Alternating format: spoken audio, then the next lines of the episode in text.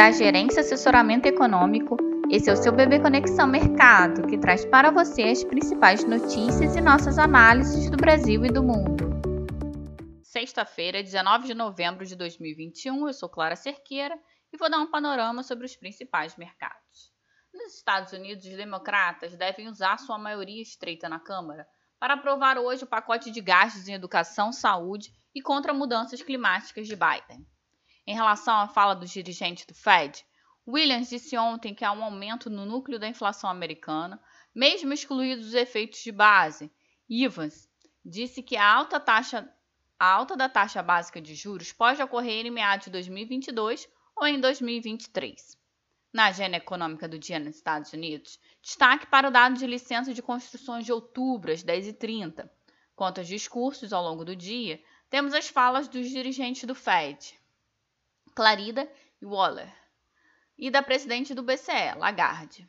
Em relação à pandemia, o governo da Áustria informou que estenderá o lockdown para toda a população a partir da próxima segunda-feira, por pelo menos 10 dias, e também que poderá impor exigência de vacinação para os não vacinados. Além disso, o governo da Alemanha disse que medidas de restrições sociais podem ser necessárias para conter o avanço da pandemia. Quanto aos indicadores europeus, o PPI da Alemanha cresceu 18,4% em outubro na comparação anual. A leitura foi mais, a mais elevada desde novembro de 1951 e acima das projeções dos analistas, que era de 16,2%. Na comparação mensal, a alta foi de 3,8%, também acima das projeções, que eram de 1,9%. As vendas no varejo do Reino Unido cresceram 0,8% em outubro, também acima das projeções, de 0,5%. Na comparação anual, apresentaram uma queda de 1,3%. Na Ásia, as bolsas fecharam sem direção única. As de Tóquio e Xangai exibiram ganhos, enquanto a de Hong Kong teve, teve um recuo de mais de 1%. O anúncio da aprovação do pacote fiscal japonês de 490 bilhões de dólares para apoiar a recuperação da economia do choque da pandemia impulsionou as ações. Na China, as bolsas subiram em meio à política de apoio do governo ao setor imobiliário. Em Hong Kong, projeções negativas de resultados de empresas Alibaba pressionaram as ações. Agora pela manhã, bolsas americanas e europeias operam majoritariamente em queda, com os investidores temerosos com o aumento dos casos de infecções na Alemanha e anúncio de lockdown na Áustria. Para a sessão, esperamos um dia de cautela diante das incertezas do cenário da pandemia e com os receios da inflação global em alta. As juros dos Treasuries devem continuar com viés de queda diante do cenário de cautela. Contudo, o quadro inflacionário mundial, estabilizado em patamar alto, funciona como um limitador para a queda de juros. O dólar tende a se firmar para alta.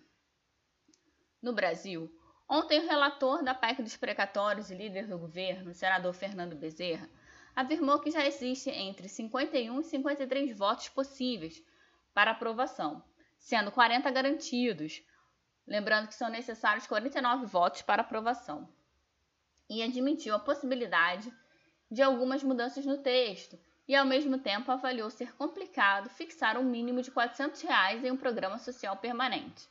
No mais, ontem à noite, em entrevista, Bezerra disse que estuda fazer um fatiamento da proposta, como forma de garantir que o governo federal faça o, o pagamento da primeira parcela de 400 reais do Auxílio Brasil antes do Natal.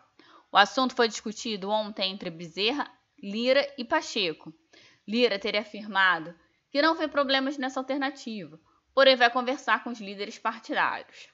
A possível PEC paralela teria ao menos quatro pontos: a instituição de novo programa de transferência de renda como permanente, a vinculação específica de recursos do novo espaço fiscal ao Auxílio Brasil, a possibilidade de se criar uma comissão mista ou uma auditoria para analisar a evolução dos precatórios e estabelecer alguma previsibilidade para o pagamento dos precatórios dos estados.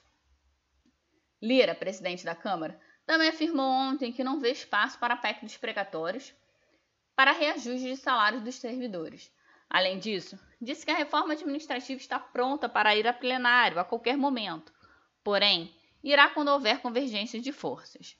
André Fufuca, relator do PL do Refis na Câmara, disse que irá propor um alongamento do prazo de pagamento das dívidas de 12 para 15 anos.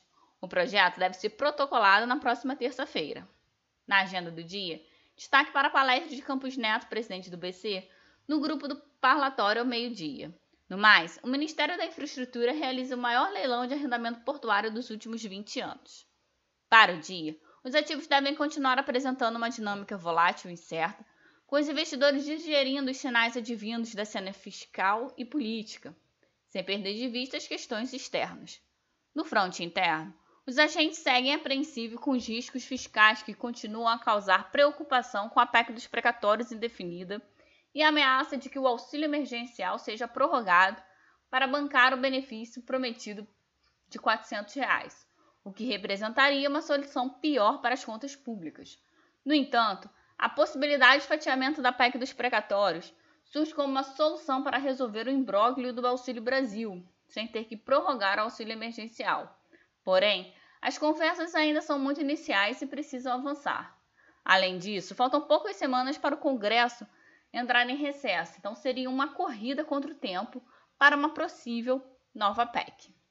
Vale destacar que uma das premissas dessa possível nova PEC é a instituição de um programa de transferência de renda permanente, o que pode estender o clima de incerteza. Sendo assim, esperamos uma sessão volátil com viés de cautela diante das incertezas que param tanto no cenário doméstico quanto internacional. Um bom dia e bons negócios. Por fim, lembramos que essas informações refletem somente expectativas e por isso a instituição não se responsabiliza por eventuais perdas financeiras.